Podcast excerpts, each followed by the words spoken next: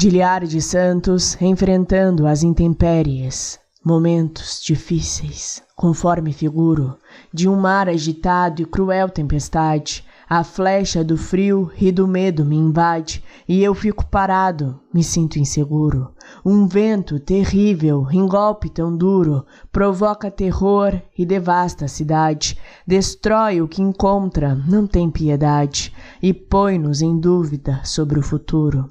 Devemos, contudo, pensar com clareza, se não reagirmos, não há quem o faça.